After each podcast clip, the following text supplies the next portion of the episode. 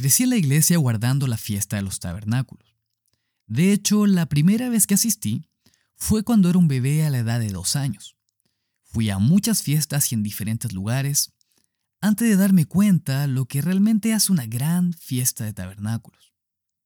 No es la comida ni las comodidades físicas, son nuestras actitudes y nuestras acciones, en conjunto con qué también digerimos el alimento espiritual que recibimos en los mensajes de la fiesta. Solo puedo recordar una fiesta de las más de 60 que he asistido que, por mi culpa, al final de la fiesta no pude decir, esta ha sido la mejor fiesta de todas. Me gustaría decirles por qué.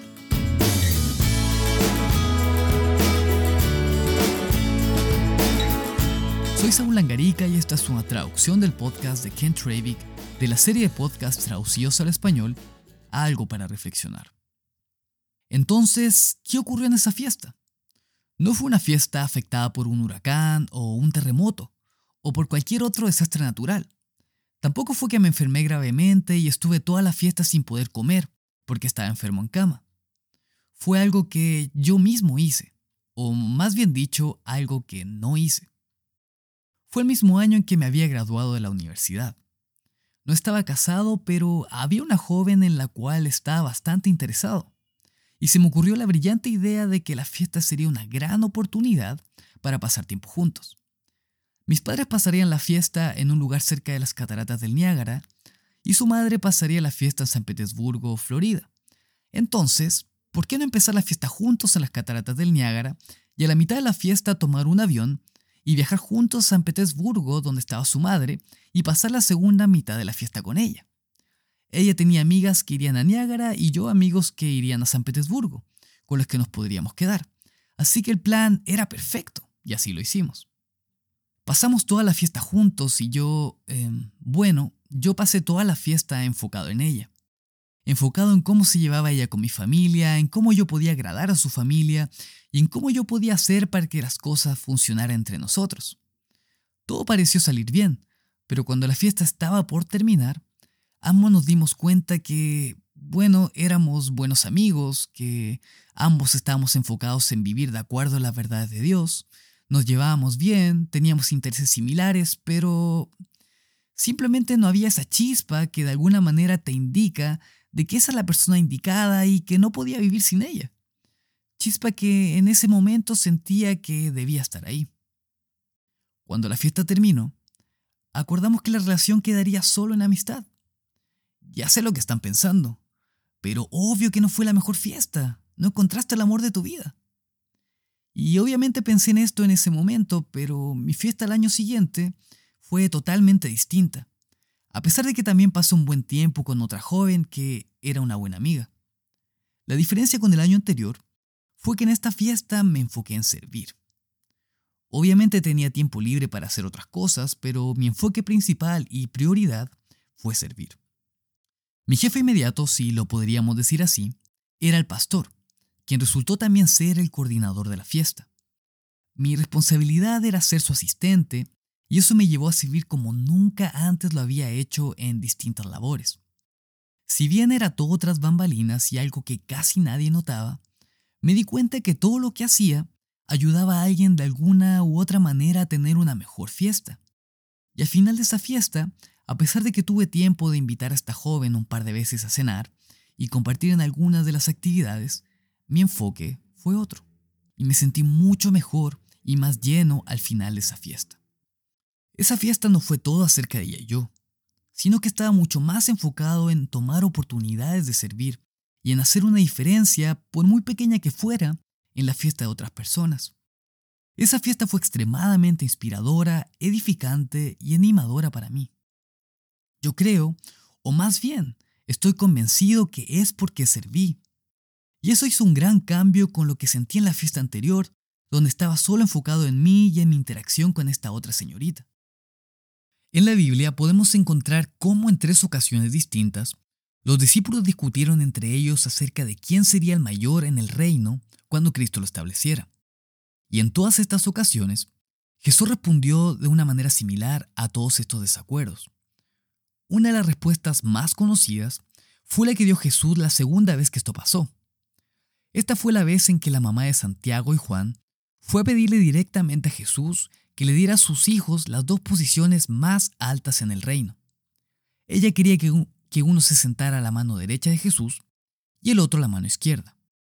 Este evento está registrado en Mateo capítulo 20 y empezaré leyendo en el versículo 24.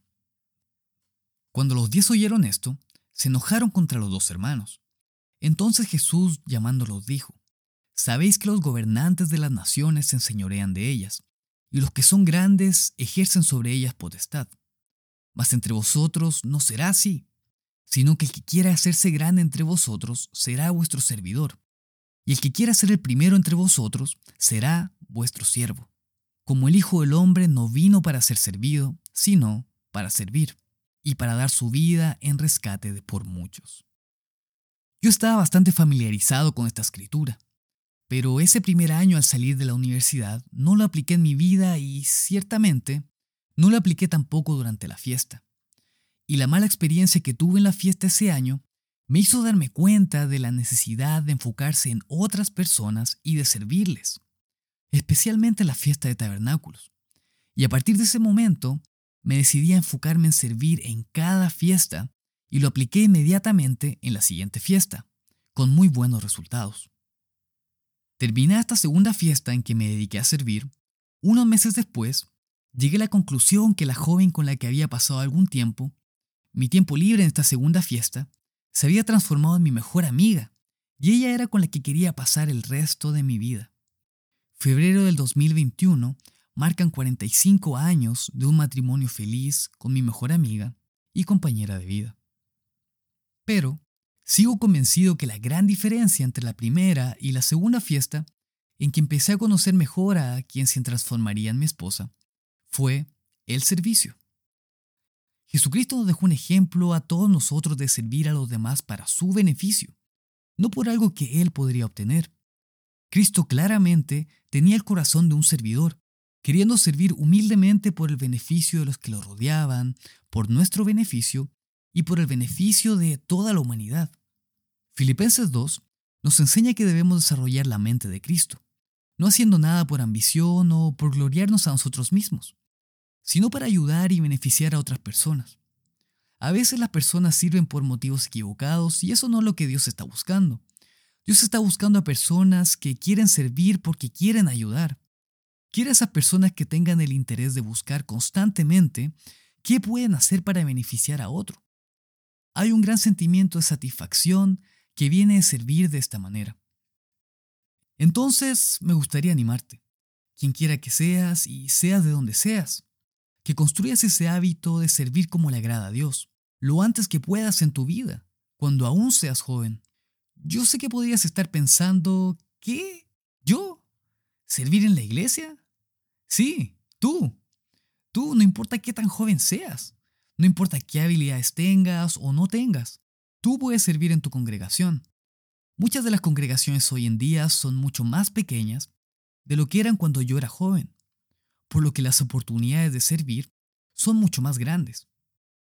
En una de las clases del Instituto de la Fundación, le pedimos a los estudiantes que identificaran oportunidades de servir en una congregación local típica. Los estudiantes lograron identificar entre 50 a 60 tareas que deben realizarse cada semana solo para poder llevar a cabo los servicios. Tareas como poner las sillas, limpiar el piso, atender a los ancianos, ayudar a las mamás con sus hijos durante los servicios y muchas, muchas más tareas que no son más que oportunidades de servir.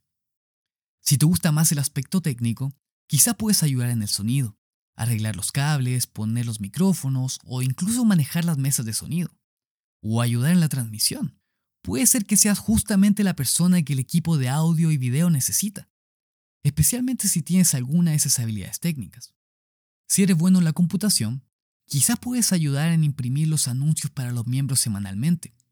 Hay muchas maneras en el aspecto técnico en que podrías ayudar, pero también puedes ayudar en otras áreas. Por ejemplo, ayudar a los ancianos, ayudar en la limpieza, en el café, a ordenar el salón, a trapear, poner y quitar mesas. Si te gusta la música, puedes tocar o acompañar los himnos. Puedes tocar música especial o si te gusta cantar, puedes cantar en un grupo o en el coro o incluso como solista. Quizás puedes ayudar en los estudios bíblicos de niños si es que tu congregación hace estudios para niños. También hay muchísimas formas de servir de una manera no oficial, entre comillas, como ser una persona que escucha, ser una persona que anima a los demás, ser alguien que entretiene a los niños para que los padres puedan despreocuparse un rato, o una persona que visita a los ancianos y pasa tiempo con ellos, o alguien que se preocupa de ayudarlos en lo que necesiten. Si estás buscando áreas en que podría servir, siempre puedes preguntarle a tu ministro. Estoy seguro que a él le encantará hablar contigo acerca de lo que puedes hacer para servir en tu congregación local. Pero la clave es buscar, buscar, buscar maneras de servir y luego servir. Construye ese hábito de manera temprana en tu vida, cuando aún eres joven, y nunca, pero nunca vayas a una fiesta solamente enfocado en ti mismo. Yo probé eso y no, no funciona. Gracias por escuchar. Nos vemos en la próxima ocasión. Esto es algo para reflexionar.